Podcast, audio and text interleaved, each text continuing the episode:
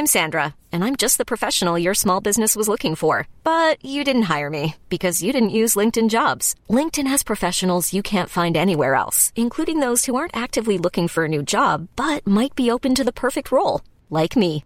In a given month, over 70% of LinkedIn users don't visit other leading job sites. So if you're not looking on LinkedIn, you'll miss out on great candidates like Sandra. Start hiring professionals like a professional. Post your free job on linkedin.com/achieve today. Hey, I'm Ryan Reynolds. Recently, I asked Mint Mobile's legal team if big wireless companies are allowed to raise prices due to inflation. They said yes. And then when I asked if raising prices technically violates those onerous two-year contracts, they said, "What the f*** are you talking about? You insane Hollywood ass."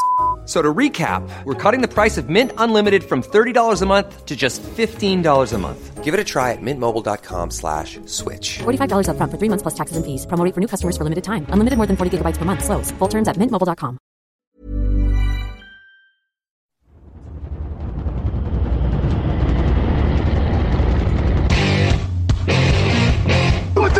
time is? Time is it now? Talk to that.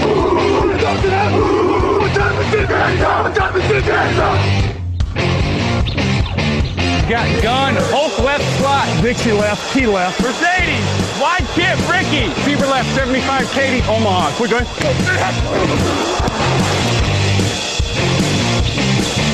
Last play of the game. Who's going to win it? Luck rolling out to the right. Dumps it up to Donnie Avery. Good!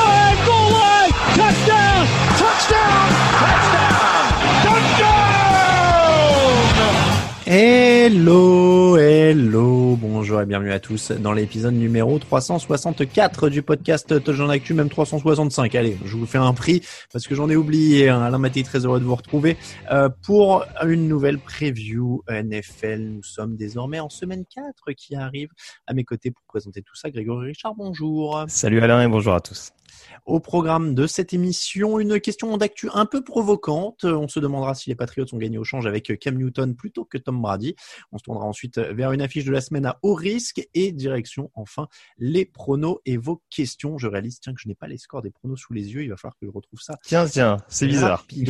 Oh bah non, tu sais, moi je me, je me porte plutôt pas mal sur, euh, sur Oui, ces pas, pronos, ouais. donc je, je vais pas me plaindre. Premier jingle et euh, la question d'actu. Actu, analyse, résultat, toute l'actu de la NFL, c'est sur touchdownactu.com.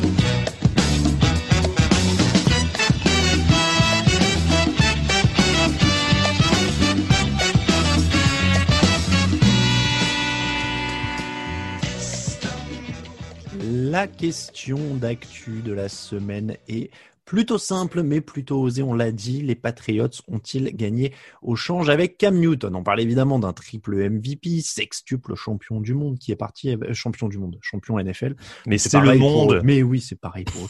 Euh, qui est parti donc avec Tom Brady, mais quand même. Euh, D'ailleurs, on va commencer par une question très simple. Greg, est-ce que les Patriots seraient meilleurs aujourd'hui avec Tom Brady qu'avec Cam Newton?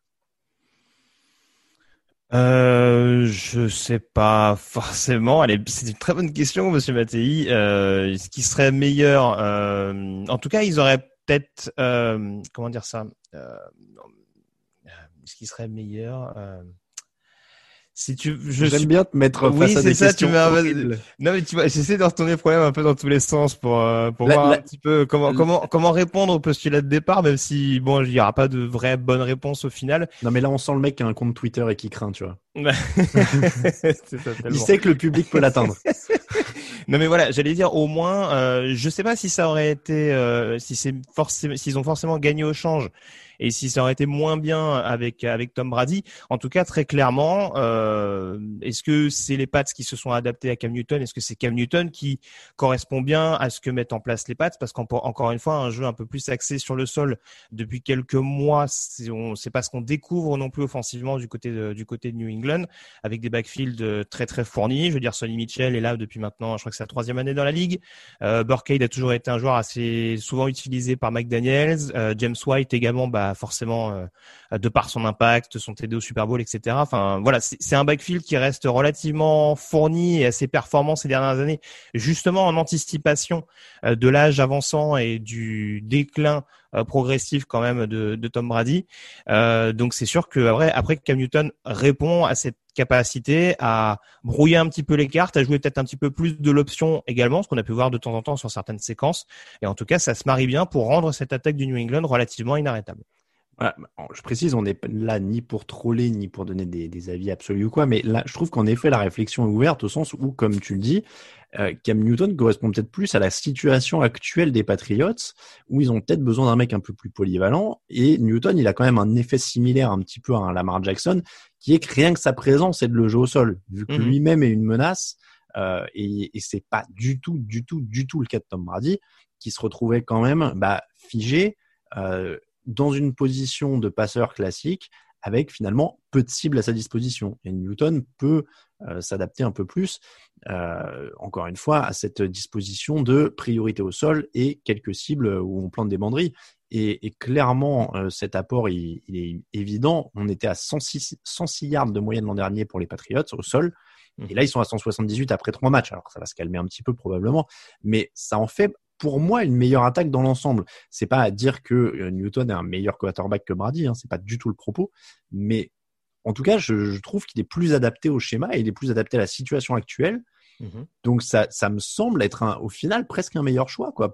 Et, je comprends presque pourquoi ils n'ont pas eu tant de mal à laisser partir Brady. Alors évidemment, à ce moment-là, ils avaient aucune idée du fait bah, qu'ils allaient avoir Cam Newton. Je ne sais même pas s'il était coupé et ils le signent qu'en juillet. Ouais, c'est un, un, peu ce que j'allais dire. Hein. Je, voulais pas trop anticiper par rapport au, reste de la conversation, mais c'est vrai que au final, euh, je te rejoins. Euh, on, va pas on va pas jusqu'à dire que Newton est meilleur que Brady. Je pense que d'un point de vue carrière, ça se discute même pas. Maintenant, euh, concrètement, de par la situation, en tout cas, les Pats ont extrêmement bien joué et s'en sortent très très bien en ayant la possibilité de récupérer un Cam Newton et en ayant fait cette espèce de de Paris, si je peux parler ainsi, euh, du fait de se séparer de Brady sans vraiment avoir de solution immédiate derrière. Mmh. Mais le fait de ne pas avoir choisi de drafter euh, quelques quarterbacks que ce soit, en tout cas un quarterback d'impact, et d'avoir été aussi patient justement pour profiter d'une situation avec un quarterback revanchard et qui justement, comme tu dis, se marie bien dans un système, c'est encore la preuve que euh, ça a été extrêmement bien géré de la part de Belichick sur et en dehors du terrain. Et après, si tu regardes les stats, alors évidemment qu'ils ne disent pas tout, mais la grande crainte, c'était que Newton ne soit pas euh, remis déjà de sa blessure à l'épaule, parce qu'il y avait quand même ça, hein, mhm. qui était la, la, grande inconnue. Et sur le côté passeur, euh, il se débrouille quand même plutôt pas mal, puisque si on regarde après trois matchs, Brady, c'est 65,1% de passes complétées, 753 yards, 6 touchdowns, 3 interceptions. Newton, c'est 68,1% de passes complétées, 714 yards, donc il en a un peu moins, il en a, il a 42 moins, 2 euh, touchdowns, 2 interceptions. Donc il est moins, il a moins de rendement euh, en termes de touchdowns, mais il y a 4 touchdowns au sol. Oui, il y a 4 touchdowns au sol. Après, après c'est vrai que pour le coup, alors au niveau du jeu à la page, je trouve qu'on n'en a pas vu énormément. Euh, encore parce que c'est vrai qu'il y a deux rencontres, notamment les deux matchs à Foxborough où New England vraiment au niveau du jeu au sol assoit sa domination et, et se facilite la tâche dans ce domaine-là. Après, face aux Seahawks, dans un match où le jeu au sol était un peu plus cadenassé en l'occurrence, on l'a vu réussir à trouver des solutions. Alors les Seahawks, on en reparlera peut-être un peu plus tard, mais c'est vrai que le, jeu contre la passe n'est pas fabuleux cette saison du côté des Seahawks. Mais euh, tu l'as dit, de par le corps de receveur qui était quand même euh, assez restreint, puisqu'en dehors mmh. d'Edelman de solutions. Euh, sur le poste de Tyden, ils arrivent à bonifier un temps, un temps soit peu un, un Ryan Iso euh, euh, qui n'était pas pressenti initialement comme, comme concrètement un vrai vrai titulaire d'impact. Et voilà. Après, ce qui, ce qui joue aussi en sa faveur, je sais pas si tu allais en parler, mais c'est aussi cette ligne offensive. Ça aussi dans le dans, dans le schéma offensif qui est mis en place par McDaniels, cette ligne offensive très agressive, très en mouvement et capable justement de permettre à cette attaque de New England de jouer tout en vitesse et en prise d'espace. Bah, ça fait ça fait les affaires de, de Cam Newton et, euh, et de son backfield offensif en, en règle générale. Mais en tout cas, pour revenir sur ce que je disais au préalable, euh, on voit quand même qu'il a ces certaines polyvalences malgré tout, ce, jeu à la passe qui euh, permet quand même de bonifier le peu d'attaques aériennes qu'il y a globalement. Après, il faudra voir si ça peut être concrétisé un peu plus euh, dans les semaines à venir. Ah bah, tu l'as dit sur Seattle, il est à 30 sur 44, 397 yards à la passe. Mhm. il a toujours un gros bras. Il l'a montré sur certaines actions depuis le début de la saison. Il a quand même toujours l'expérience d'un MVP. Il a toujours du mhm je sais pas s'il a encore du potentiel, mais en tout cas, il a du bras et du potentiel dans cette attaque. Il peut développer des choses. Euh, et, moi, ce qui me ce qui me marque aussi pour dire qu'aujourd'hui c'était peut-être le joueur idéal et l'homme de la situation et l'homme qui tombe à pic ou ce qu'on veut, euh, c'est que au final, il tombe aussi dans un contexte qui, je trouve, lui convient plus. Il a l'air, par exemple, c'est un exemple comme un autre, mais il est très positif en conférence de presse, notamment au sujet d'un Larry, Mhm. qui était vu comme un des points l'an dernier problématique. Euh, Brady avait du mal à trouver le rythme avec lui, il se frustrait du manque de cible, etc. Euh, là, euh, on voit un Newton qui le rassure, mais c'est peut-être aussi un truc générationnel. Je veux dire, Newton, il a 12 euh, piges de moins que Brady, il se connecte peut-être un peu mieux. Enfin, il a 31 ans, mais il écrit de toute façon sur les réseaux sociaux comme s'il en avait 18, donc il se connecte sûrement très bien avec un receveur qu'on a 23. Euh, mais ce que je veux dire, c'est que Harry est à 15 réceptions euh, pour 145 yards, il a déjà plus de réceptions que l'an dernier. Alors évidemment, il y avait des blessures, mmh. mais j'ai l'impression que Newton, avec en plus l'envie de se, de se, refaire une image et de se refaire tout court, euh, arrive dans un contexte qui est quand même plus favorable, où il va peut-être mieux se connecter avec les mecs maintenant qui arrivent, euh, et, et, où en plus, encore une fois, euh, on, on, finira probablement là-dessus, mais il a 31 ans, ce qui est pas si vieux que ça maintenant en NFL il a peut-être même le, potentiel d'avoir un peu d'avenir pour cette équipe. Quoi. Ouais, enfin voilà, 31 ans après, c'est tout dépend de ton style de jeu. Encore une fois, Brady va jusqu'à l'âge qu'il a, il parce qu'il a jamais joué comme Cam Newton aussi. C'est vrai. Et parce qu'il parce qu'il a souvent euh, excellé dans la poche, euh, très bien protégé, globalement très peu blessé en dehors de la saison 2008. Hmm. Donc franchement, euh, oui là-dessus. quelques petites choses quand même pour Cam Newton. Alors déjà, encore une fois, on aime ou pas ces phrases. C'est vrai que Bon, il y a quelques petites polémiques, euh, ses propos un peu misogynes en conférence de presse, sa réaction un petit peu. Euh... On, on l'a démonté là-dessus sur le site, mais ça commence à remonter quand même. Oui, oui, bah, ouais, en tout cas, on peut pas mettre ça de côté non plus. Hein. Non, mais c'était il y a 6 ans, 7 ans, quoi. Oui, non, mais c'est des choses qui restent quand même dans les esprits malgré tout. Mais encore une fois, je, je juste je contextualise avant justement hmm. de repartir sur autre chose. Mais il y a eu ça, il y a eu en effet cette réaction post Super Bowl euh, où on pouvait justement le traiter un petit peu de personne immature. Justement, c'est c'est comment dire ces facteurs là, ces ces ces événements là qui font que justement ça dépeint une image très négative du joueur. Hmm. Après mine de rien quand tu l'écoutes, j'ai beau pas aimer le profil de joueur de quarterback, quand tu l'écoutes, c'est un mec qui est loin d'être con. Ah oui. Euh, c'est un mec qui, tu, donc tu sens vraiment qu'il a un leadership, qu'il a vraiment un, un, esprit très réfléchi sur le jeu. Et encore une fois, vu les bases avec lesquelles il arrivait en NFL en provenance d'Auburn, où il était essentiellement un quarterback qui courait, tu deviens pas un joueur avec un tel potentiel en NFL sans justement euh, euh, voilà, travailler dur, travailler justement la science du jeu. Et encore une fois, euh, ça là-dessus, je j'ai pas de doute sur son leadership et sur sa capacité à comprendre euh, le foot.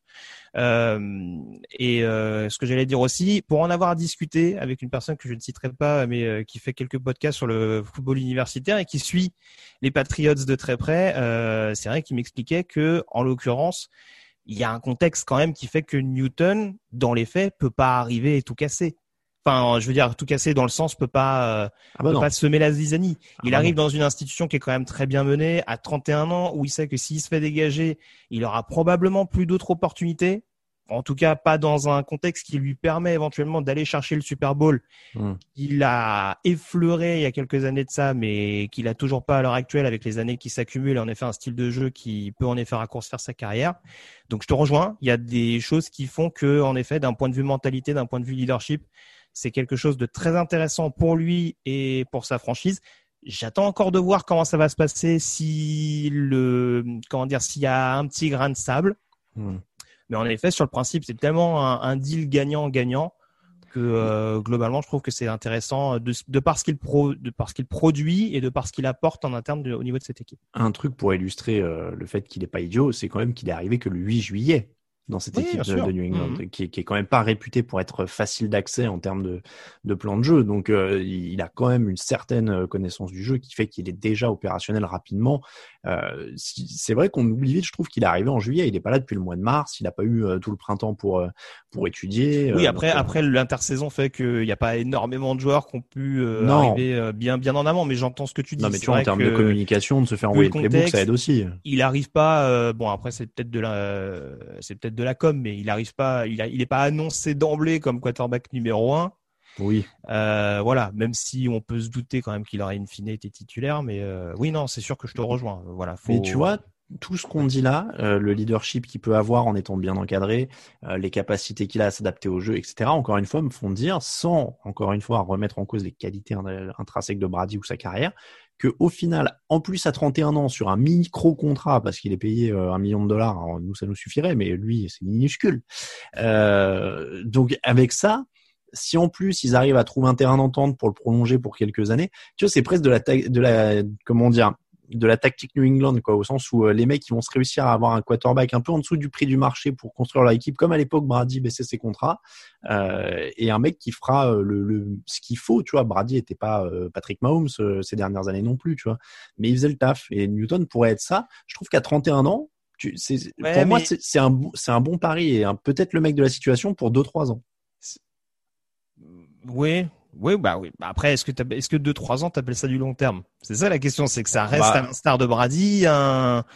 alors, sur sur un sur un contrat quand même de courte moyenne durée quoi. C'est pas un quarterback sur lequel tu as misé sur les 7 8 prochaines saisons, ce que je veux Non, non, mais tout le monde peut pas avoir ça. Et le truc c'est mm. que cette équipe joue la gagne en permanence. Donc ça c'est aussi Ah oui oui, euh, c'est ce qui te permet de rester performant à un minimum pendant une certaine période, tu le disais, oui, une fenêtre de 2 3 ans éventuellement. T'as un des plus vieux coachs, t'as un des plus vieux coachs de la NFL, le, pas le plus vieux, je crois, Pete Carroll est plus vieux, mais t'as un des plus vieux coachs de la NFL, donc euh, il y a forcément pas envie de s'envoyer une reconstruction complète, un rookie, un machin. Oui, bien sûr. Donc euh, pour moi, je trouve que c'est vraiment un plan valable. Et après deux trois ans déjà en NFL, c'est quand même plutôt long. Et dans un monde où on risque tous de mourir du Covid dans les quatre minutes qui viennent, euh, c'est quand même très très long, deux trois ans. Et puis, hein. et puis encore une fois, alors c'est vrai que tu, tu, tu, le dis bien, Belichick euh, pour le coup, il vient pas forcément pour enfiler des paires et pour faire des saisons à 4-12 en attendant de. Bah, c'est ça de prendre sa retraite. Maintenant, on sait, euh, alors bon, c'est toujours pareil, les déclarations à l'époque, info, intox, tout ça, mais je pense qu'il y a quand même dans le souhait de laisser New England en bon état quand il part. Et je pense que le but du jeu, c'est pas seulement de mettre Newton en place et une fois qu'il aura tiré le meilleur de Newton et qu'il aura vu qu'il y a le déclin euh, partir, euh, en ayant prouvé que éventuellement il a pu réussir euh, avec un autre Québec Brady, parce que ça c'est la grande question éternelle en NFL depuis des années et des années.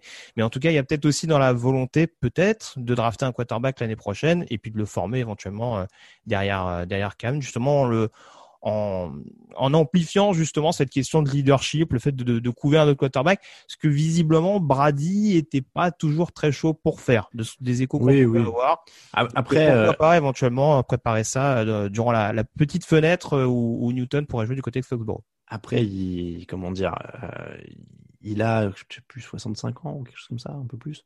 Issa Belichick? Ouais. Je crois qu'on avait dit 68. Bon, en tout cas, euh, non, mais tu vois, en plus, on sait qu'il a plus ou moins passé un pacte avec le diable, donc on sait pas combien d'années il lui reste à, à coacher, tu vois. Mhm. Donc, euh, il peut être là encore un long moment. Il va survivre à la guerre civile états-unienne post-élection présidentielle, au Covid. Euh, donc, non, non, il y a encore beaucoup de, il y a encore beaucoup de temps.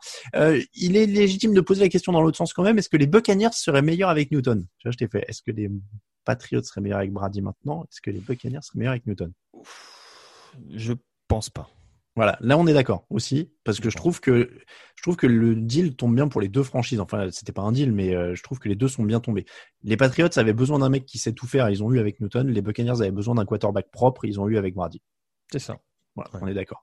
Euh, et ben écoutez, tout le monde est, est, adapté. Il y a quand même une petite euh, une petite remarque, c'est que je trouve qu'il est quand même incroyablement plus fun à avoir joué. Je vais me répéter de l'émission de mardi, mais je trouve. Tiens, t'es plus intéressé par les matchs des Patriots ou des Buccaneers cette année? Pourquoi? Choisir, c'est renoncer, Monsieur Mattei. Euh, non, je sais pas. Euh, par, euh, bah, les Bucks, encore une fois, c'est un peu plus.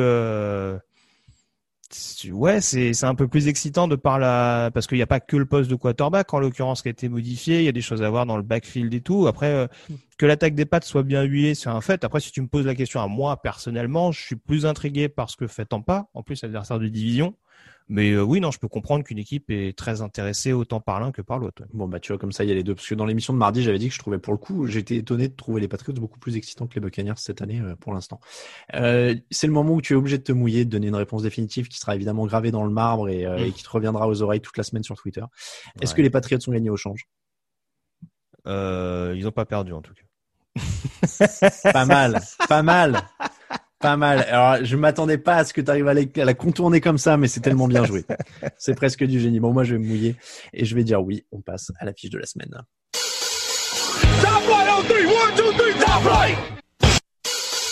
Décidément, avec les jingles aujourd'hui, la fiche de la semaine, c'est les Texans contre les Vikings. Aucune défa- aucune victoire, pardon, et six défaites en cumulé pour ces deux équipes. Alors pourquoi la fiche de la semaine? Oui, pourquoi? Euh, D'abord parce que le Titan Steelers c'est quand même en grand danger de Covid au moment où on se parle, et euh, parce que ces deux équipes étaient quand même au deuxième tour des playoffs l'an dernier. hein, euh, donc il y a neuf mois de ça quand je dis l'an dernier. Euh, les deux ont commencé avec des calendriers très difficiles. Chiefs, Ravens, Steelers pour les Texans et Packers, Colts, Titans pour les Vikings. Donc c'est que des équipes en bilan positif, euh, voire plus. hein. Il y a les, les, Ti- les Texans ont joué deux équipes à 3-0, une équipe à 2-1, et bah, les, les Vikings pareil, 2-3-0 Sachant que, et 1 sachant que l'équipe à 2-1 dans le lot, elle a perdu contre une équipe à 3-0. Exactement. En plus, les Ravens ont perdu contre les Chiefs. Euh, Grégory, qui pour toi, on va partir très large, qui pour toi a la meilleure chance de se relever entre les Texans et les Vikings? Bah, en tout cas, a priori, euh, de ce qu'on a vu, notamment le week-end dernier, certains diront que Minnesota est pas passé loin contre Tennessee non plus. Ils ont mené pendant une large partie de la rencontre. Euh, Houston a l'air quand même de montrer des choses assez intéressantes. C'est vrai que le calendrier leur est pas forcément favorable.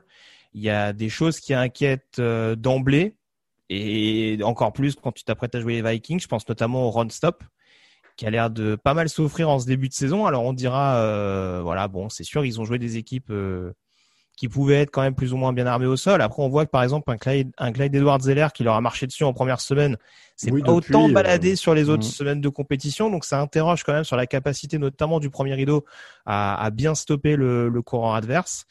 Euh, et c'est sûr que là, face à un Dalvin Cook qui est vraiment, je dirais pas la seule, je vais pas pas, grossièrement exagéré sur ce sur ce profil-là, mais en tout cas, on voit que la patte Gary Kubiak reste globalement la même avec un jeu au sol très très ancré malgré un jeu à la passe qui est un peu plus inconstant.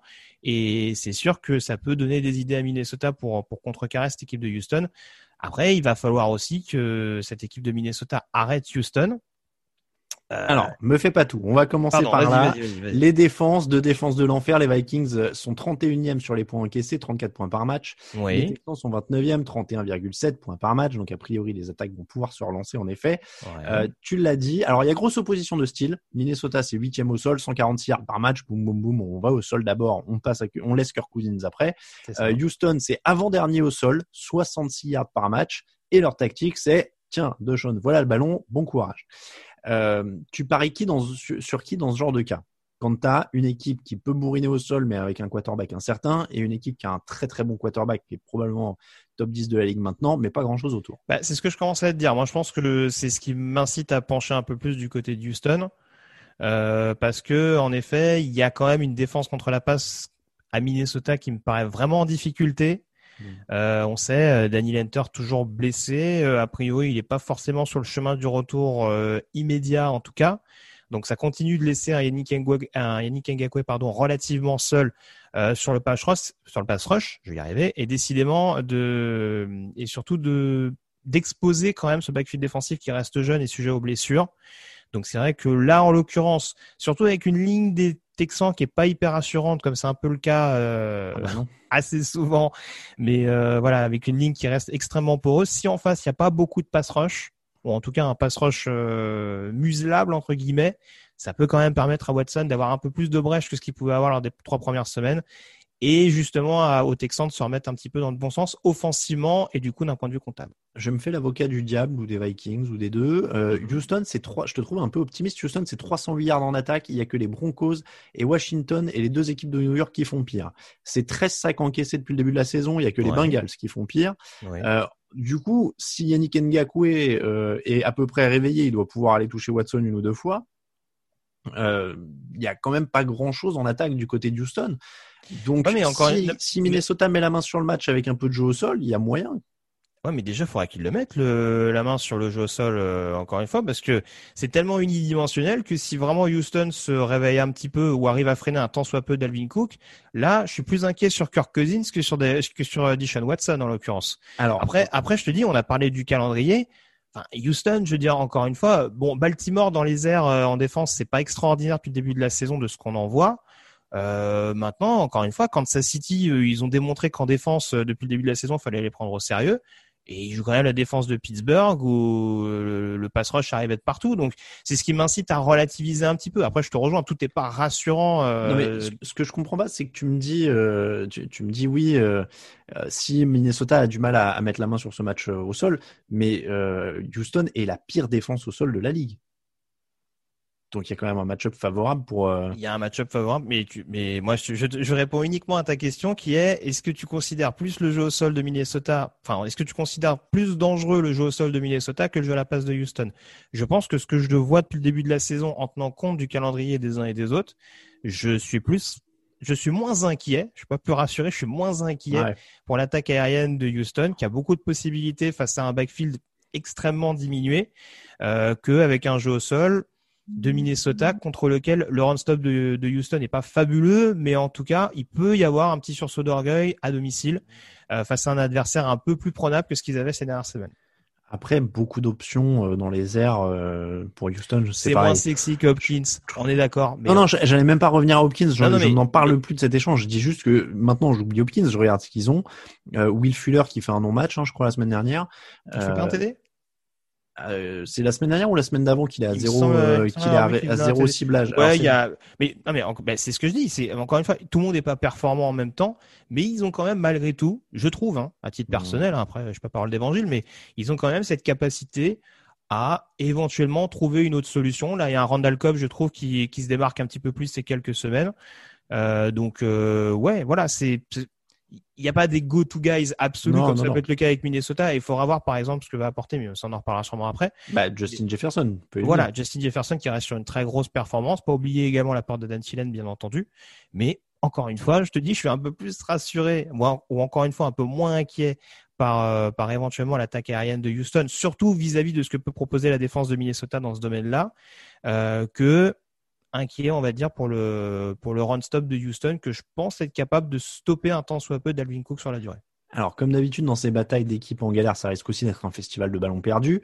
Euh, mmh. En tout cas, on ne sait pas qui va exploser en vol. Il y a 7 ballons perdus pour les Vikings, dont 6 interceptions. Ils ont un différentiel de moins 5 sur les ballons perdus.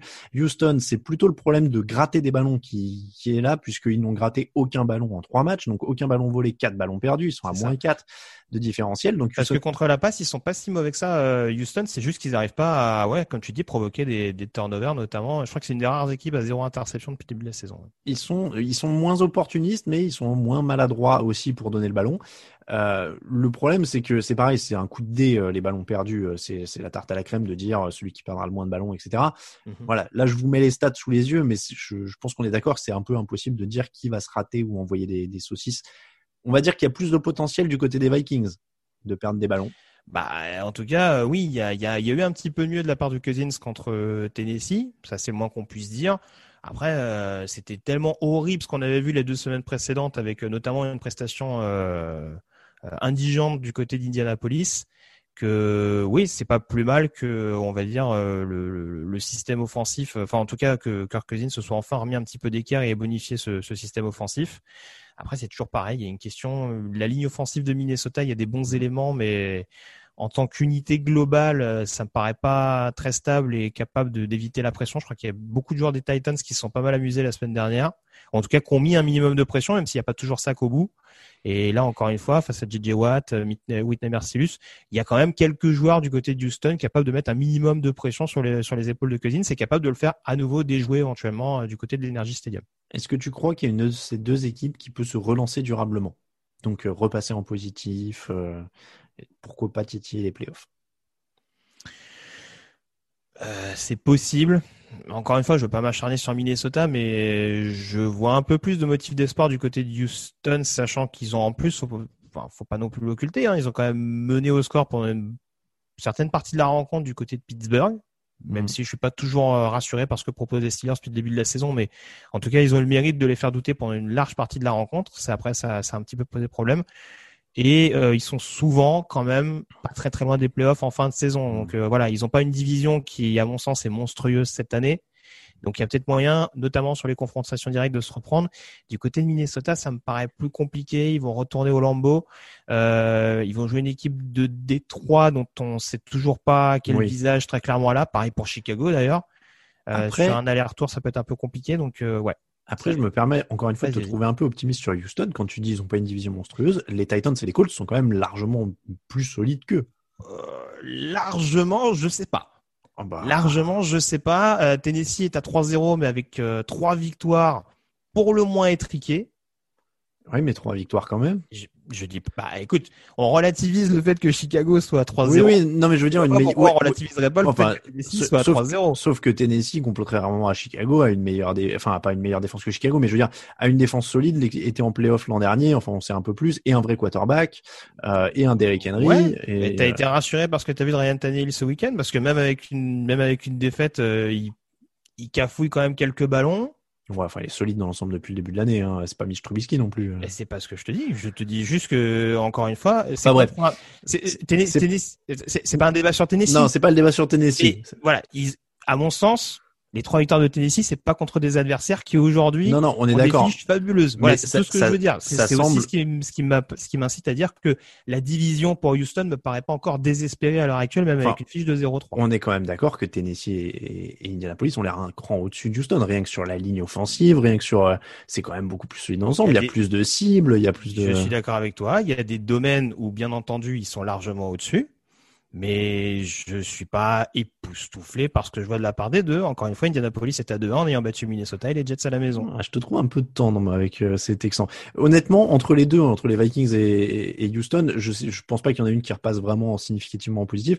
Et surtout, je, je vais dire que Houston est plus consistant dans sa médiocrité, mais ils ont des lacunes qui sont criantes et qui ont fait qu'empirer ces dernières années. Euh, leur ligne offensive s'améliore à peine, même avec la Remington Seal. Euh, Il y a plus, il y a moins de, de, de talent autour de, de Deshaun Watson. La défense, fatalement, au bout d'un moment, baisse de régime parce qu'elle se repose quand même sur des années et des années d'acquis, mais il n'y a pas d'énormes playmakers qui sont arrivés ces deux trois dernières années pour euh, pour relancer tout ça. C'est sûr.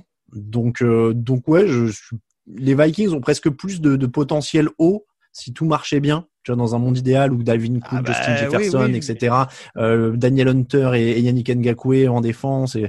Donc ils ont plus de potentiel haut. Je pense que Houston est plus régulier dans la médiocrité. Mais euh, mais les deux, honnêtement, à mon sens, sont pas des équipes de playoff. Moi, Euh, je, moi, enfin, encore une fois, je, je, je te dis, je suis pas forcément euh, hyper excité par ce que je vois de la part des deux équipes à l'heure actuelle. Hein. Je, je, je dis pas que Houston. Je réponds juste à la question ouais, qui vise ouais, à comparer non, les ça- deux. Et encore une fois, tu, je peux pas faire fi du calendrier et de ce qu'a joué Houston. On s'attendait à ce que ce soit sera- compliqué et ça l'a été. Et on pour sera l'instant, plus fixé. j'attendrai pour vraiment tout, tout mettre à la poubelle. On sera plus fixé, c'est sûr. Le pronostic? À Houston, du coup. Eh bah du coup, je- moi je vais dire les Vikings. It's time, baby. Make it special tonight. Make tonight special. It's our night, and it's our division.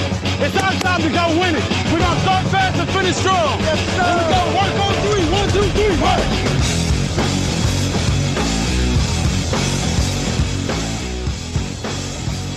Les euh, pronostics de la semaine et toutes les affiches de la semaine.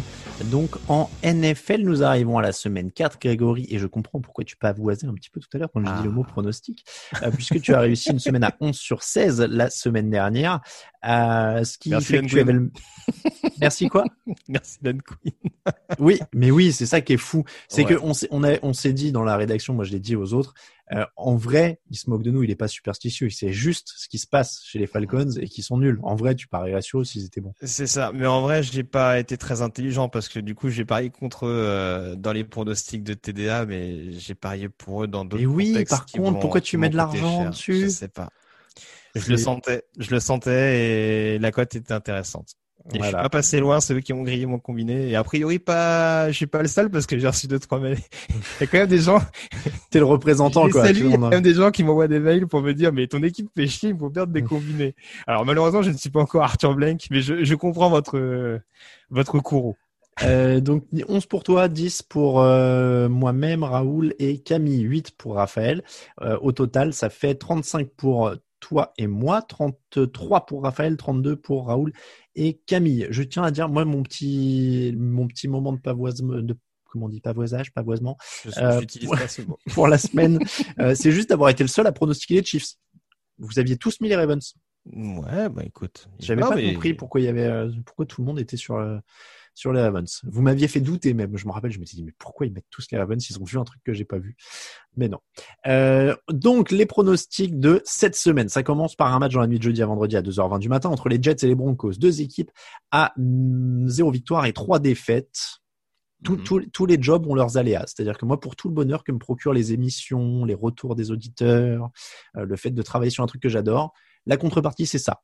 C'est ces matchs-là, la nuit. Se, se lever pour un Jets Broncos à 0-3 avec euh, Tyler. Oh, c'est Ripien, mais. euh, C'est Brett. Brett Ripien. Pourquoi Arrêtez Tyler? avec Tyler. Je ce que vous avez. là. Brett Ripien. Donc Brett Ripien Oui. côté Broncos, Sam Darnold côté Jets. Ouais. Je vais prendre les Jets parce que de temps en temps ils, se- ils ont une réaction d'orgueil. Et Hein? je pense que c'est maintenant.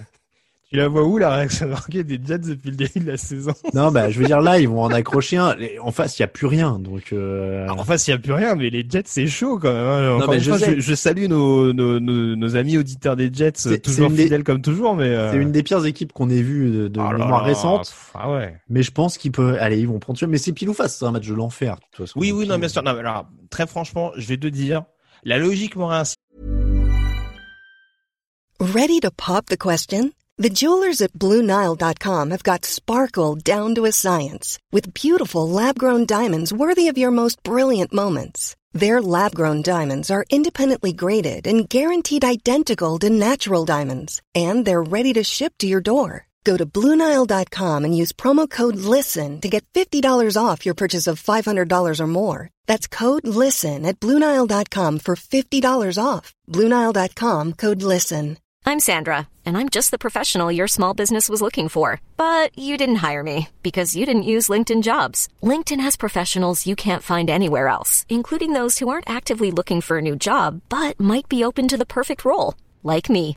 In a given month, over 70% of LinkedIn users don't visit other leading job sites. So if you're not looking on LinkedIn, you'll miss out on great candidates like Sandra. Start hiring professionals like a professional. Post your free job on linkedin.com/achieve slash achieve today. quitter à aller vers les Jets. Maintenant, franchement, Brett Ripien ou pas Brett Ripien, euh, les Broncos, franchement, ils m'en montrent beaucoup plus, dix fois plus que ce que montrent les Jets Oui, depuis oui, le début de la saison. C'est la seule chose qui m'incite à aller vers eux. Après, je sais que défensivement, éventuellement, euh, New York peut poser des problèmes justement à, à Ripien et à un jeu au sol qui est pas extraordinaire du côté de Denver depuis le début de la saison. Euh, visiblement, Melvin Gordon, c'est pas l'assurance tout risque euh, Oui, bah, on quand. Philippe Lindsay est pas là. Malheureusement, on le découvre pas en effet. Mais voilà, j'y vais quand même avec Denver. Euh, parce que toujours pas de Ozol non plus du côté des Jets en l'absence de Livion Bell. Mm. Mais franchement, ouais, comme tu dis, c'est ça joue sur un coup de dé. Dimanche 19h, Bears 3, victoire 0 défaite, Colts 2 victoires, 1 défaite, un test pour Nick Foles face à la meilleure défense statistique de la ligue après trois semaines. On Mhm. sait que les Colts n'ont pas joué grand chose, donc ils ont statistiquement la meilleure défense. Euh, je vais donner les Colts pour euh, des raisons que, un, j'ai un statut de hater principal des Bears à entretenir, il paraît. Euh, et, et deux, parce que je crois plus en T'es, Indianapolis. t'es- t'es euh, devenu que un anti Mack en fait, parce que du coup t'es Ah Team non, Raiders à fond. Non, et, j'aime, euh, j'aime beaucoup, j'aime beaucoup et je trouve que cette défense a des qualités. Je pense qu'elle va faire souffrir Philippe Rivers parce qu'il a un, temps, il a un peu tendance à la gaffe. Mm. Mais, euh, mais je pense qu'aussi euh, Nick Foles va souffrir face à cette attaque, euh, cette défense pardon d'Indianapolis. Un Xavier Rhodes qui revient bien. Dans l'ensemble, je trouve les, les Colts plus complets, donc j'y vais sur Indianapolis. Euh, ouais, moi Xavier Rhodes, j'attends confirmation. Euh, pour le coup, les Bears, je suis juste très étonné par une chose, c'est leur run-stop, qui est vraiment, qui est habituellement très bon et qui là depuis le début de la saison pose vraiment problème. Et contre Indianapolis avec un Jonathan Taylor qui monte en puissance, euh, ça peut être un peu délicat. Et en effet, la ligne, comme tu le disais. Maintenant, ouais, je pense que Chicago à la maison, ils ont, ils ont sans doute moyen défensivement de, de bien enrayer Philippe Rivers. Ça- et, et je demande à, et je demande à voir ce que peut proposer Nick Foles. Encore une fois, c'était pas sexy les Bears. Alors ça l'est pas devenu euh, depuis qu'ils ont joué la la défense euh, la défense euh, gruyère de d'Atlanta. Mais en tout cas, je le disais en début de saison, avec Neil Foles, ça peut ça peut être une autre équipe. Donc je sais, euh, je sais ce que tu es en train de faire. Tu es en train de faire ton classique Greg où tu dis plein de trucs gentils sur une équipe avant de pronostiquer sur celle d'en face. Non, je joue les Bears. Tu joues les Bears? Oh, je joue ok. les Bears. Ok, j'ai rien dit. Ah donc ouais. les Bears.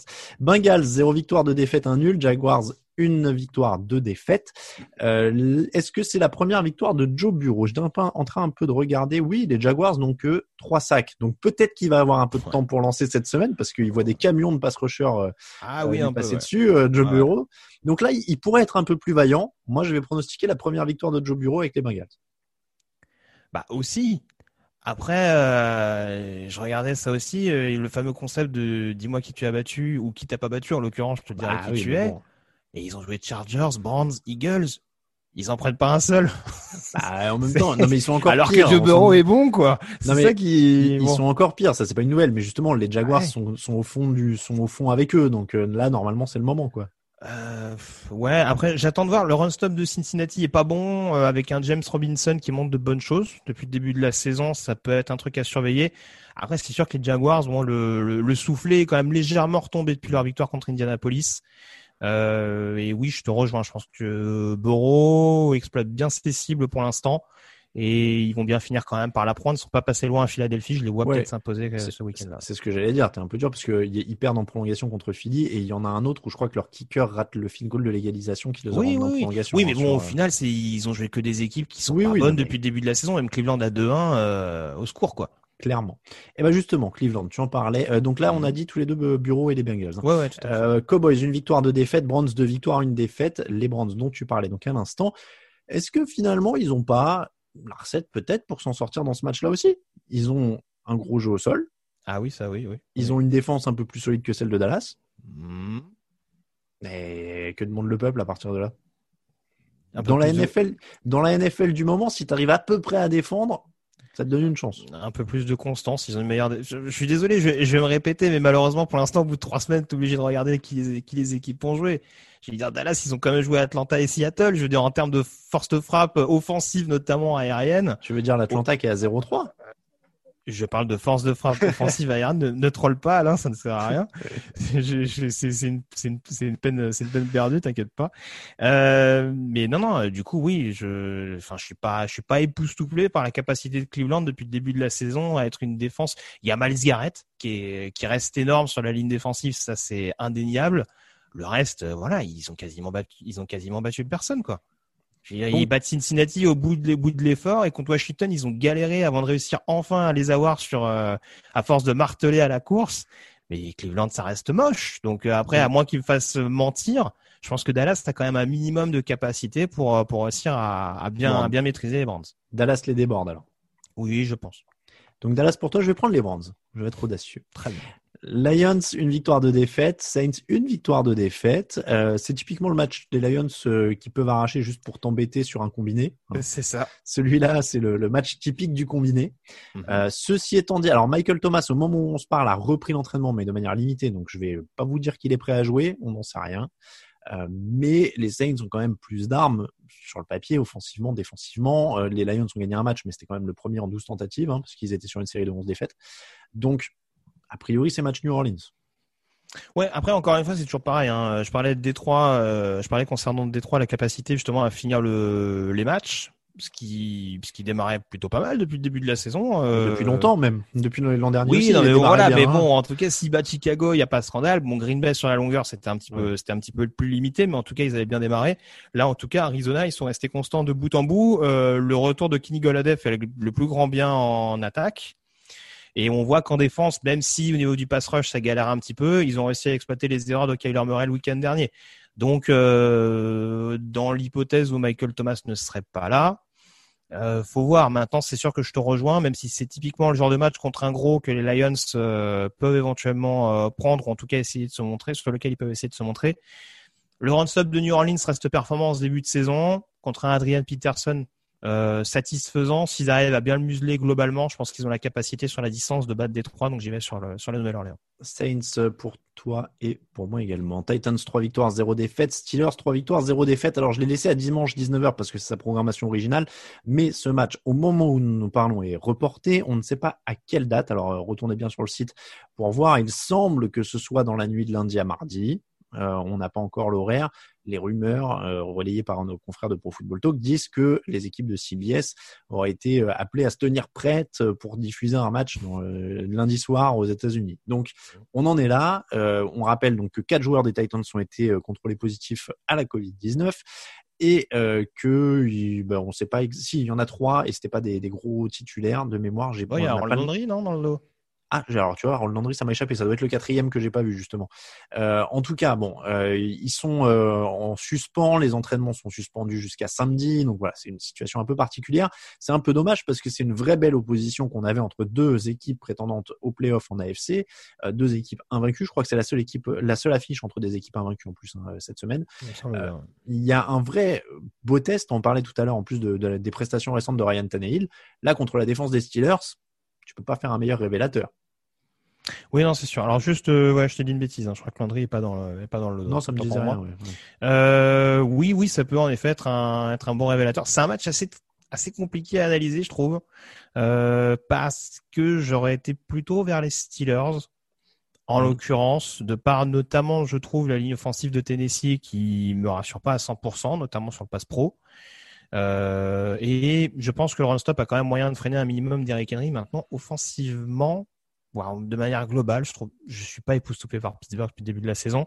Non, bah alors c'est clairement la euh, défense. C'est deux équipes opportunistes depuis le début de l'année qui vont chercher les, qui vont chercher les victoires quand faut les chercher. Et on sait que ça reste le plus important en NFL.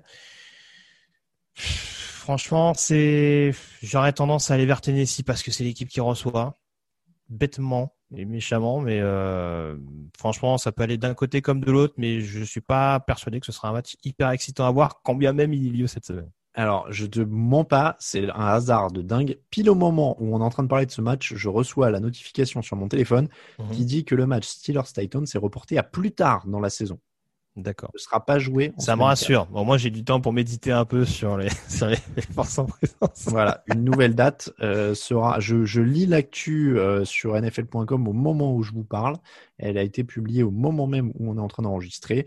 Euh, le match n'aura pas lieu en semaine 4. La décision a été prise pour assurer la sécurité des joueurs. Patati patata, communiqué habituel. Tout ça, tout ça. Euh, voilà. Donc pas de match euh, Titans Steelers. On pourra l'enlever des, des, pronostics du coup. On, on, on refera la, la preview de ce match. Je l'avais pas mis dans la grille, ça m'arrange. Bah tu vois, et heureusement qu'on l'a pas mis en affiche de la semaine parce que là on aurait on, aurait été bien lu sur le début de l'émission. Dolphins une victoire, deux défaites, Seahawks trois victoires, zéro défaite. La défense de Miami qui risque de prendre très cher. Euh, là, il va falloir un, Ryan Fitzpatrick, mais alors dans le feu de sa vie, quoi, s'il veut suivre le rythme. Euh, vu ce que, vu comment les Seahawks sont perméables contre la passe depuis le début de la saison, euh, je crois qu'ils ont pris 1200 yards depuis le début de l'année contre la passe. Euh, oui, les Seahawks, match, ça fait beaucoup. Ah hein. Je crois que c'est l'équipe qui a été le plus exposée dans ce dans cet exercice-là depuis le début de la saison. On dirait que c'est pas dur vu le vu les, les folles statistiques en ce sens. Mais euh, oui, non, je pense qu'il y a moyen que Miami éventuellement leur pose des difficultés dans ce domaine-là. Euh, Jamal Adams, il me semble, est incertain sur cette partie. Lui qui avait l'habitude de bien museler notamment les running adverses. Après, je suis pas persuadé que ce soit le fait de museler Miles Gaskin qui pose le plus de problèmes à Seattle. Hmm. C'est pas dans mon idée en tout cas. Et je pense que sur la longueur, ouais, c'est plus Miami en effet qui aura du mal à vraiment contenir un Russell Wilson qui reste excellent depuis le début de la saison. Euh, je crois qu'il a 14 TD, une interception. Euh, le fameux pick six qui est droppé par, par Greg Olson. Donc euh, voilà, on, est sur des gros gros standards depuis le début de l'année et je vois pas Miami le freiner durablement. Steelers, Seahawks, pardon pour moi aussi. non mais Steelers, mais Steelers. Oui, je, je, suis traumatisé. J'essaie de voir si quelqu'un peut faire l'article sur le site en même temps pour te, pour tout te dire. Euh, donc, euh, Seahawks pour moi également. Buccaneers, deux victoires, une défaite. Chargers, une victoire, deux défaites. Justin Herbert qui va être mis à l'épreuve hein, face à une défense solide. C'est la quatrième défense sur les yards autorisée pour les Buccaneers. Bruce Arians a dit qu'il construit sur cette défense. Là, clairement, on y est. Ouais, alors euh, j'avoue, mais je pense que je suis pas le seul. Je comprends pas tout ce qu'ils font du côté des Chargers. Il y a quand même, il y a quand même une semaine où Justin Herbert fait un bon match contre Kansas City et on nous dit ouais, mais vous inquiétez pas, euh, faut calmer un peu le jeu. Euh, ce sera peut-être Tyrod Taylor, tout ça machin. Le gars finalement il joue et puis il balance 60 ballons. J'exagère. Hein. Il balance 60 ballons contre Carolina. Les mecs oublient le jeu au sol qui est l'identité principale de l'attaque des Chargers et au final ils perdent. Donc euh, je je sais pas dans quel état d'esprit ils vont arriver avec avec Justin Herbert. Là en plus manque de bol, euh, s'ils veulent relancer leur jeu au sol, c'est pas gagné parce que le run stop du côté de Tampa, je pense que c'est la principale force de l'équipe. ne serait-ce que défensivement en tout cas. Euh, donc ouais, je pense que ça va quand même être un match un peu compliqué encore une fois pour Justin Herbert et qui va se retrouver euh, à devoir prendre des décisions encore un petit peu euh, hâtives et susceptibles de l'exploser. Donc j'y vais avec Tampa sur ce match-là qui me paraît un peu plus rassurant de ce qu'on en voit depuis le début de l'année. Oui, ça monte en puissance du côté de Tampa, que ce mm. soit sur la défense, même sur l'attaque. Euh, faut, voir la, faut voir la ligne, ouais, comment ils arrivent à maîtriser, notamment Bossa, mais je pense qu'ils sont capables de, de faire le, un minimum le boulot. Et euh, je, je, signalais que Chris Godwin sera absent a priori pour ce match, donc il manquera une cible à Tom Brady. Ouais, mais il y a un bon Scotty Miller depuis le début de l'année, je trouve. C'est ça, et puis il y a le, le, matos clairement pour pour combler, donc Buccaneers également. Washington, une victoire, deux défaites. Ravens, deux victoires, une défaite. Alors là, c'est un peu le grand écart de l'extrême en termes de profondeur d'effectif hein, entre entre Baltimore et Washington. Euh, Dwayne Haskins contre la défense de Baltimore, ça va, ça te parle, tout va bien? Ouais, même si je le disais tout à l'heure, la défense des Ravens contre la passe, c'est pas, c'est pas extraordinaire depuis le début de la saison. Hein. Enfin là, là, ça tombe bien, il y a que Terry McLaurin à contenir. Oui, c'est euh, ça, c'est ça. Alors c'est, là, en effet, en termes de grand écart, c'est sûr que passer de Mahomes à Haskins, bah oui. je pense que là, t'es pas Pour te rassurer, te remettre dans le bain, je pense que c'est bien. Les mecs, ils passent de Mahomes, Tyreek Hill, Travis Kelsey, euh, comment il s'appelle, Sammy Watkins, Michael Hardman, à Haskins et McLaurin, grosso modo. C'est ouais, c'est c'est un peu ça et oui de toute façon c'est ce qui. Je serais pas étonné qu'on voit Kyle Allen euh, un peu plus vite que prévu. Euh, du côté de Washington, ouais, c'est plus, c'est ce qu'a dit à demi mot Ron Rivera en conférence de presse quand même. Donc euh, et puis il y a pas de Joe Sol derrière où là pour le coup Baltimore est quand même plus euh, plus dominant depuis le début de la saison et plus en capacité du coup de les maîtriser. Donc euh, voilà, je pense que c'est un bon match pour que les Ravens se mettent dans le bon sens avec un Chase Young en plus qui sera pas là du côté de Washington a priori. En plus. Donc euh, voilà, ça fait beaucoup d'arguments qui penchent en faveur de Baltimore. Bah là, c'est l'énorme code de la semaine. Hein. Euh, Ravens pour tout le monde. Panthers, une victoire, deux défaites. Cardinals, deux victoires, une défaite. Les Cardinals ont plutôt une bonne défense. Ils sont sixième sur les points encaissés. Mhm. Euh, ça devrait être compliqué quand même pour Carolina qui s'en sort de justesse. la semaine dernière, j'ai un trou contre qui c'était? Bah, Les Chargers. Les Chargers, voilà, merci. bon, voilà pour euh, Teddy Bridgewater sans Christian McCaffrey. Alors, je sais que ça progresse et que tu as plutôt confiance dans le système, mais là, euh, contre une, défense de l'Arizona qui est plutôt pas mal et une attaque qui va vouloir se racheter après une, mauvaise semaine, normalement, ça va être dur de suivre euh, le rythme du côté de Carolina. Ah oui, oui, bah, Arizona est favori, bien entendu, sur ce match-là. Après, on a vu Matthew Stafford, je sais plus les stats qu'il fait, mais il a pas vraiment été beaucoup mis en difficulté. Après, il y a une, il y a une défense d'Arizona qui est parfaitement capable euh, de mettre la pression sur le sur le quarterback. Donc ça, c'est sûr que du côté de Carolina, qui cherche encore des repères avec un Russell Okong qui traîne encore un peu la jambe, c'est ça peut devenir problématique euh, à la longue. Euh, mais c'est sûr que Arizona, en tout cas, arrive à être un peu plus performant que l'année dernière contre contre le jeu aérien. Et on a vu et à mon avis, peut-être que même malgré un Mike Davis assez intéressant, je pense que Carolina essaie de solliciter un peu plus Bridgewater à la passe. Et on voit qu'en effet, il y a les statistiques, mais il y a malheureusement pas la concrétisation euh, à l'arrivée. Et c'est possible qu'Arizona, en effet, surtout que les Panthers sont l'équipe qui encaisse le plus de TD au sol je crois que ça reste une constante malheureusement pour eux à ce niveau-là. Donc euh, face à un Kyler Murray capable euh, de marquer des TD à la course, euh, à la longue, j'aurais une victoire des Cards en l'occurrence. Donc Cardinals pour tout le monde. Texans, Vikings, tu avais pris les Texans, j'ai pris les Vikings. On passe à 22h05 dimanche. Rams, deux victoires, une défaite. Giants, zéro victoire, trois défaites. Aaron Donald contre la ligne des Giants. Voilà, c'est tout ce que j'ai à dire. Ouais. Bah, ça va faire hein, mal. Quoi. Ça va faire mal. les Rams, dimanche 22h25, Chiefs, 3 victoires, 0 défaites, Patriots, 2 victoires, 1 défaite. Alors on pourrait mettre les, les Chiefs et les Patriots d'ailleurs dans les affiches de la semaine quasiment toutes les semaines, donc on, on évite quand même, d'autant qu'on avait Cam Newton en sujet principal. Euh, si tu es Bill Belichick, c'est quoi le plan? On, sait qu'il aime bien, euh, c'est un coach défensif, son génie c'est de trouver des plans défensifs pour euh, annuler l'attaque adverse. Là, comment tu fais avec une des attaques les plus terrifiantes de ces 20 dernières années? Je kidnappe pas Holmes la veille ouais, voilà, on est là. Ah, c'est ça ou un sniper, quoi. Donc, euh.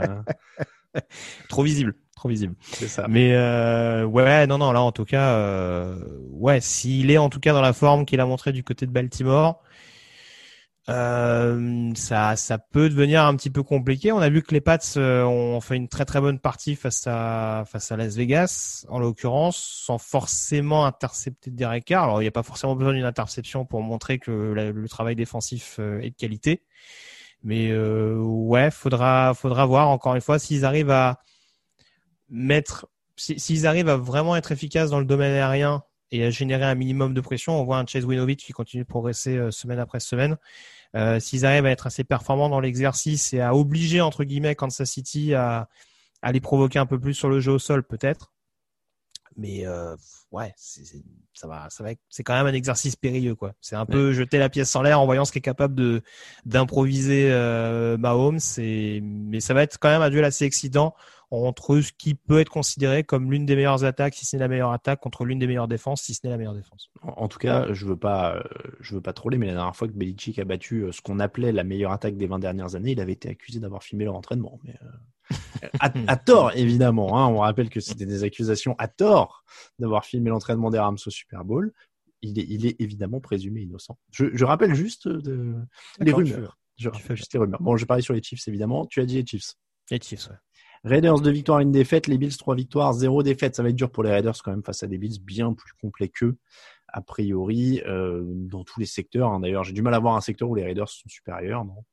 Ah non, tu crois pas trop au Buffalo là? Je je sais pas. C'est un match où fran- franchement j'ai été. Je parlais justement de la prestation du New England contre Las Vegas. Euh, malgré le score final, c'est quand même un match je trouve où les Raiders ont posé pas mal de difficultés euh, à New England. Après ils ont pas réussi à concrétiser notamment leur leur temps fort. Mais euh, face à une équipe de Buffalo qui encore une fois sont son premier vrai test de la saison parce que les Jets et les Dolphins bon bah Mm. voilà, c'était c'était normal entre guillemets qu'il y ait victoire. En tout cas, ils étaient annoncés favoris, ils ont bien confirmé leur statut. Contre les Rams, on a vu qu'il y avait quand même de quoi éventuellement les exposer ou en tout cas les faire douter sur certains sur certaines périodes. Donc euh, cette équipe des Raiders, encore une fois, sur des escouades en particulier, il y en a pas beaucoup. Je les mettrais au-dessus des Bills. Euh, le jeu au sol, je demande à voir parce qu'encore une fois, Singletary, Oui. j'ai encore du Oui, mal à être oui, vrai, totalement emballé. Euh, mais je, te dis, d'un point de vue collectif, euh, je trouve que cette équipe des Raiders, ça reste cohérent. Je suis toujours pas rassuré par leur coordinateur. Il peut en effet euh, se faire ouvrir contre, contre un Josh Allen qui a l'air d'avoir vraiment pris de la confiance en ce début de saison. Mais j'aurais tendance à aller vers Las Vegas pour, euh, pour aller chercher sur cette les victoire. Ouais, ils nous, Wow. ils, nous- ils nous ont fait mentir contre les Saints et je serais Ok. pas étonné qu'ils nous fassent mentir sur ce match-là contre les Bills. Bon, je vais prendre les Bills. Dimanche à lundi, 2h20 du matin, la réserve des 49ers euh, à deux victoires et une défaite se euh, reçoit pardon, les Philadelphia Eagles à zéro victoire, deux défaites et un nul. Est-ce que Philadelphie peut faire le coup du réveil face à une grosse équipe? En théorie, ils ont le meilleur quarterback sur le terrain, c'est Nick Mullens face à Carson Wentz, même a si priori. Carson Wentz est pas forcément le meilleur sur le terrain en ce moment. Ouais. Si tu prends les matchs du week-end dernier, même si les, enfin, vrai. les adversités sont pas les mêmes. Ils jouent les. Bengals et les, et les Giants, donc, euh, enfin, paye tes rivalités, mais euh, non, mais ouais, non, quand même. Nick Mullens, euh, bon, on voit que voilà, dans le système, euh, il, Bah, c'est un fait. peu comme ce qu'on avait vu il y a deux ans. Il est, il est capable de produire s'il y a besoin de produire. Alors c'est sûr, le test sera un peu plus élevé contre Philadelphie. Encore qu'on a toujours les mêmes points d'interrogation sur ce backfield défensif. On a vu un Brandon Ayuk qui était très bien intégré euh, dans l'attaque la semaine passée, que ce soit à la réception ou sur certaines phases de course. Euh, donc pour le coup, voilà, les, Niners ont démontré qu'il n'y a pas forcément besoin de marteler au sol, même si le, run-stop de Philadelphie est intéressant depuis le début de la saison. Euh, faudra voir si le pass rush continue de progresser du côté de Philadelphie, vu qu'il reste sur, une- sur 8 sacs, mais bon, contre les, Bengals. J'aurais quand même tendance à aller vers San Francisco. Euh, il y a trop d'incertitudes, je trouve, notamment offensivement du côté de Philly, pour réussir à avoir sur la durée euh, les Niners. Euh, bah moi, écoute, je vais prendre les Niners, sachant que, sachant comment dire que George Kittle revient en plus. En plus. Donc, euh, Ils n'avaient pas besoin de ça. Ils avaient pas besoin de ça. Euh, Packers, 3 victoires, 0 défaites. Falcons, 0 victoire, 3 défaites. C'est dans la nuit de lundi à mardi à 2h15 du matin. Aaron Rodgers contre la défense des Falcons, avant-dernière de la ligue. Packers. Packers. Tu ne veux pas aller plus loin. J'ai un droit de retrait sur Atlanta jusqu'à Sur nouvelle un, avis. sur un droit de retrait. On va le faire jouer. Et on passe aux questions.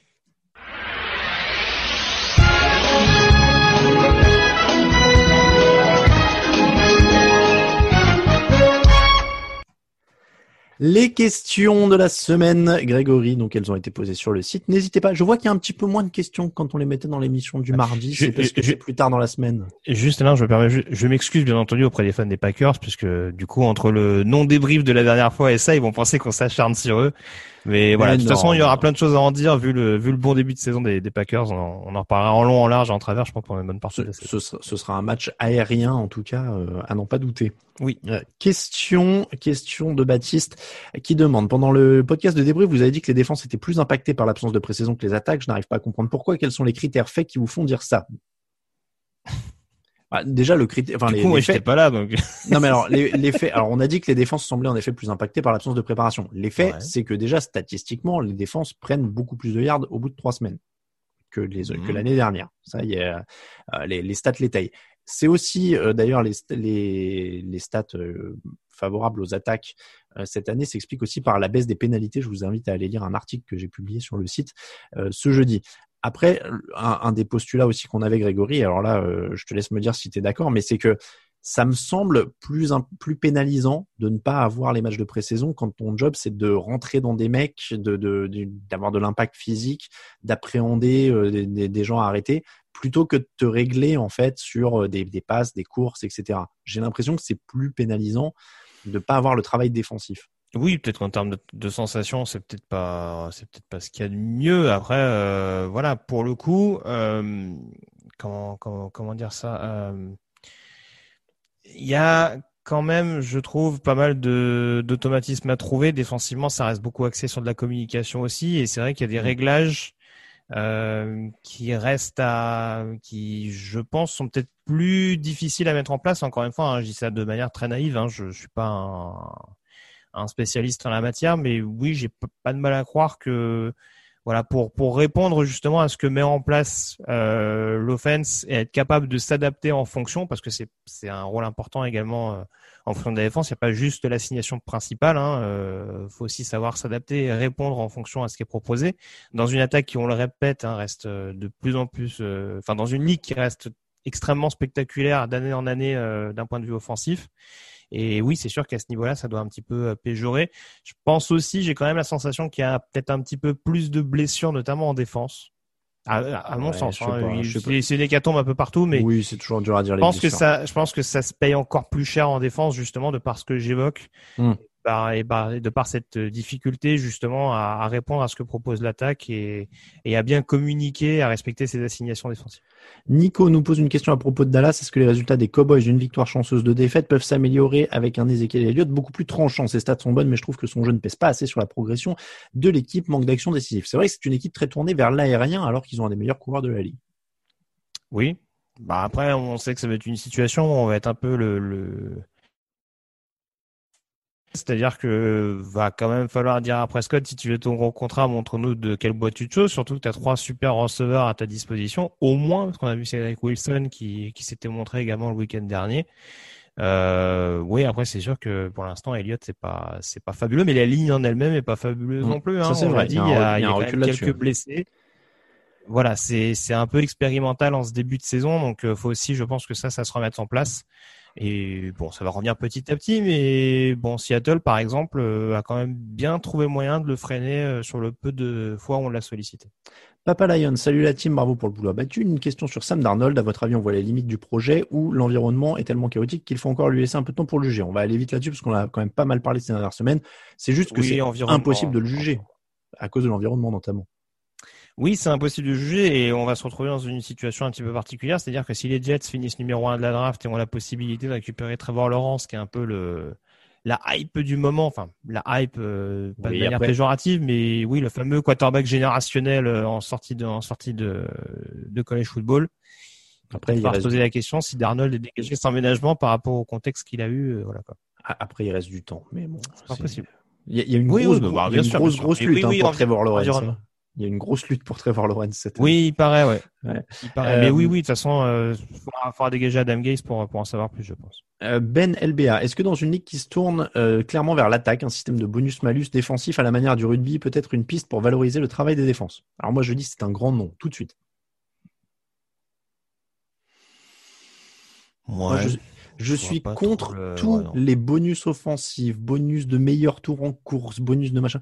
Tout ça, pour moi, c'est, c'est, ça n'a rien à faire là. Tu gagnes ou tu perds, point barre. Bah, des- L'important des- c'est les trois points, mon ami. Bah, déjà, déjà, oui, déjà, euh, je trouve que malheureusement, bon, en rugby, oui, c'est, c'est, ça peut être intéressant euh, d'un point de vue comptable pour certaines équipes. Après, quand on est de l'extérieur, c'est, euh, C'est sortir la imbitable. calculette quand tu regardes un match, c'est pas C'est ce qu'il y a de plus, c'est pas ce qu'il y a de plus excitant.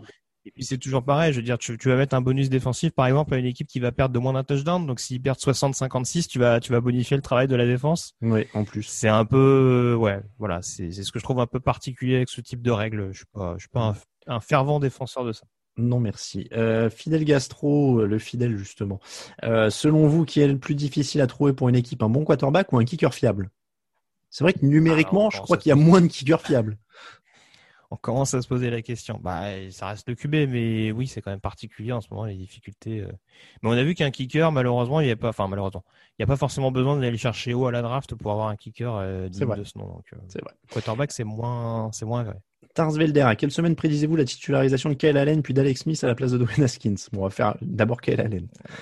Encore deux, trois semaines Bah, je sais, je sais pas s'il joue en cinquième semaine, mais ouais, après celle-là, ce sera pas impossible. Hein. Euh, Trubisky sera-t-il un quarterback titulaire pour une équipe qui ira chercher un quarterback à la draft dans les années à venir? Ah oui, une sorte de, de mec qui fait l'intermédiaire à la Ryan Fitzpatrick. Je dis- Je- euh, ça, ça reprend une question de Lilius aussi qui disait Trubisky c'est fini pour l'interrogation. Ouais, je, à mon avis, ça va être un rôle à la Bortles l'année prochaine, je pense. Ah oui, ah, un rôle à la rôle- Bortles en QB, en QB2, je veux dire, en QB2 Ah oui, dans une équipe euh, derrière un quarterback établi. euh, Ah oui, Bortles l'an dernier aux Rams. Oui, oui, oui, pardon. ce que Parce que là, le rôle à Oui, la c'était le pas- chômage hein, jusqu'à la semaine dernière. Donc. non, QB2, je pense que ouais. Euh, bonjour la fille. QB2 entre guillemets de luxe. Exactement, oui, grosse guillemets. Euh, Black Noir, bonjour la fine équipe. Petite question sur les règles au niveau de la ligne offensive. Les linemen non admissibles peuvent-ils récupérer le ballon avant qu'il ne touche le sol si la passe a été déviée? Alors, euh, je suis pas un grand spécialiste des règles. Il me semble que oui, Oui, si ça ne si passe ça pas la ligne de scrimmage. Oui, mais même, je me demande s'ils s'ils captent Ah le oui. ballon au-delà de la ligne de scrimmage, s'ils sont pas du coup sanctionnés pour euh, être considérés comme des joueurs inéligibles. C'est vrai. Parce que je crois pas que le statut soit la même en fonction de s'il y a fumble et où du coup le ballon devient entre guillemets vraiment purement vivant et euh, où il est dans les airs ou là à partir du moment où il peut être réceptionné mais ou par des joueurs éligibles de l'équipe qui lance ou du coup par la défense euh, pour créer l'interception. Je rejoins les questions sur la ligne avec Géant Bleu qui demandait, euh, j'ai entendu les commentateurs sur le Chiefs Ravens lors de l'action avec un joueur de la ligne offensive parler de se faire signaler de sa participation à l'action offensive. À qui doit-il se signaler? Arbitre, staff, équipe ou autre? Euh, Notre camarade Jean-Michel lui a répondu dans les commentaires, c'est donc à l'arbitre hein, qu'il faut se Oui, signaler. et, normal, et normalement euh, c'est censé être indiqué par le speaker. Oui. C'est lui qui précise oui. que du coup sur cette action-là tel numéro est éligible. Euh, NSK 06, qui des Giants ou des Jets ont le moins de chances de finir à 0-16 Le moins de chances. Donc celui qui va avoir le meilleur bilan. Ouf, Je t'aurais dit les Giants, mais alors, franchement, euh, ça va pas se jouer à peu de choses. hein. C'est vrai. C'est vrai. Euh, on, on zappe la question de Pedro qui demandait quelle part de la faute revient aux joueurs des Falcons. Je veux bien que Quinn ait une grande part de responsabilité, mais on ne se fondre pas autant. Il y a quelques euh, blessures, mais blessures. ça n'excuse pas tout. Ah bah ouais, non, clairement, les mecs sont sur le terrain aussi, hein, donc à un moment, ça. ça. fait partie de leur Mais droit faute. de retrait. Euh, ma question, pensez-vous que les Pats peuvent aller au Super Bowl, au bout, pardon, avec un playbook offensif très axé sur le jeu au sol? Question d'Arthur. Arthur Lutte, pardon. Ils peuvent. Ils peuvent. Après, ils ont. tel- Enfin, euh, faut pas oublier le rôle de la défense. Donc, euh, si l'attaque minimise les, les pertes de ballon et euh, reste performant avec euh, un jeu au sol extrêmement bien huilé, encore une fois, c'est. Je me répète, hein, mais c'est les ingrédients qui avaient été prépondérants en 2018. Hein. Mm. Donc, Oui, non, euh, que ce soit Brady ou Newton, euh, si le quarterback euh, fait son taf et que la défense répond présent, il n'y a pas de, il a pas de raison que les pattes soient pas en kikinant jusqu'au bout. On termine avec la question de Tony Gonzalito. Salut les poulets. Dans une vie antérieure, vous passez votre jeunesse à Springfield, dans le Missouri, et vous vous appelez Alan Matei, Greg Richard, Ryan Villeroy, Ralph Mamjohn et Cameron Sarbane. Euh, vous voulez intégrer l'équipe de foot du lycée, mais quel serait votre poste de prédilection? Quarterback, linebacker, receveur, cheerleader, etc. Ou votre corps frêle trahit vos ambitions? Finalement, l'informatique, c'est pas mal. C'est ça. Alors, je tiens à dire, euh, je, je- c'est pas que je tienne une grande fierté, hein, je vais pas, euh, je soulève pas de la fonte et tout ça, mais Uh-huh. je fais 1m85 pour 82 kilos, donc euh, Ok, je pas que j'ai un corps frêle. Ok. T'entends, Donald? Non, alors, ceci étant dit, je choisirais un poste loin de la ligne. Oui. Ouais, ouais, ouais. Euh, Bah, bah, après, oui, euh, bah, on a quand même des physiques de receveur ou de corner, quoi. Au Ouais, meilleur moi- des cas. Moi, receveur par des formations, euh, parce que j'étais gardien de but quand j'étais gamin, donc euh, je captais des trucs. Bah, écoute, moi, il y a un poste qui m'aurait bien, bien excité si j'avais eu le, le temps euh, à l'époque de, de pouvoir y jouer. Euh, ça aurait été safety. ouais. Ah ouais. ouais. Mm. Moi, j'ai toujours dit, mais je crois qu'on déjà, on en a déjà parlé dans quelques émissions, receveur lent. C'est mon parce que j'ai pas vraiment d'explosivité. Receveur screen. Je Ouais. me retourne, on me donne le ballon Ouais, et après ouais. j'attends les blocs. receveur lent. C'est euh, slot receveur lent. que Ça, ça me paraît, ça me paraît pas mal. Ou, ou alors punter. Sinon. Waterboy, c'est bien. hein, je- Mais en ce moment, c'est pas très, ouais. c'est pas, c'est pas très Covid friendly, je pense. C'est vrai, c'est vrai. Comme ça que se termine l'épisode numéro 365 du podcast Jean Actu. On vous remercie si vous nous soutenez sur Tipeee. Merci pour le record. On a battu un record de Tipeee sur le mois de septembre. Euh, on a fait 1017 ou 1000, je sais plus combien d'euros. Enfin, c'était un record. Euh, donc, merci beaucoup euh, à ceux qui nous soutiennent. N'hésitez pas à les rejoindre. Je fais les remerciements dans toutes les émissions du mardi. Je regroupe tous les noms de ceux qui ont, qui ont participé dans la semaine. Euh, Il y a des stickers, il y a des sous-verts et il y a des magnettes qui vont arriver. Je le, je le Oh. précise encore une fois. Et ouais, on va décorer vos frigos maintenant. On va faire des contreparties tournantes. Je teste un peu tous les trucs euh, qui, se font en termes de goodies. Euh, je vais, regarder un peu ce que ce sera la suite, mais on va arriver à court de pins. Là, le stock est, terminé quasiment. Donc les pins seront remplacés par des magnettes. Euh, merci donc encore une fois de nous suivre. Je sais que t'aimes bien les magnettes en plus, Greg, non? Je t'en enverrai un petit. Mais Avec, avec le plus grand des plaisirs. Et j'en profite d'ailleurs parce que euh, y avait Arthur Lutte qui nous posait une question tout à l'heure. Je crois avoir vu sur Twitter qu'il avait publié justement son, son sticker sur sa voiture, je crois. Yes. genre. Mais oui, parce que je force les gens dans le fauteuil. je leur non, j'ai vu, j'ai vu, j'ai vu, mais c'est- bien qu'au moins il joue le jeu. Ah bah ouais, j'ai à pas-. J'ai encore eu beaucoup de preuves d'ailleurs, hein, en dehors d'Arthur. euh, J'en ai eu que quelques-unes, mais normalement on a dit 8 sur 10 pour que je continue à en refiler là, cette semaine, à mon avis. Pff, on va pas avoir le, le quota. Bon, merci encore une fois de nous suivre en tout cas. Twitter, TDActu, Facebook, TDActu, Instagram, Jean Actu en entier, Yellow Radio, ça pour Greg sur Twitter, Atalamatei pour moi-même. On vous rappelle que toute l'actu de la NFL, c'est sur tdactu.com. Merci beaucoup Greg. Tu vas regarder ce sublime euh, Jets euh, Broncos, bien sûr. Bien sûr, en, repl- en replay. Exactement. très bonne euh, soirée à tous, très bonne semaine. À dimanche pour le fauteuil. Ciao, ciao. Les meilleures analyses, fromage et jeux de mots, tout sur le foutu est en TDAQ.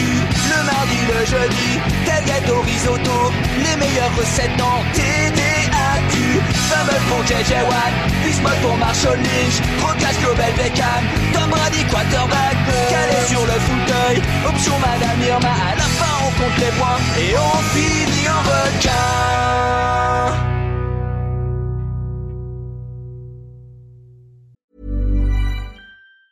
Planning for your next trip? Elevate your travel style with Quince. Quince has all the jet setting essentials you'll want for your next getaway, like European linen, premium luggage options, buttery soft Italian leather bags, and so much more. And it's all priced at 50 to 80% less than similar brands. Plus, Quince only works with factories that use safe and ethical manufacturing practices. Pack your bags with high-quality essentials you'll be wearing for vacations to come with Quince. Go to quince.com slash trip for free shipping and 365-day returns. Hi, I'm Daniel, founder of Pretty Litter. Did you know cats tend to hide symptoms of sickness and pain? I learned this the hard way after losing my cat, Gingy. So I created Pretty Litter, a health monitoring litter that helps detect early signs of illness by changing colors, saving you money and potentially your cat's life. Pretty Litter is veterinarian developed, and it's the easiest way to keep tabs on your fur baby's health right at home. Go to prettylitter.com and use code ACAST for 20% off your first order and a free cat toy. Terms and conditions apply. See site for details.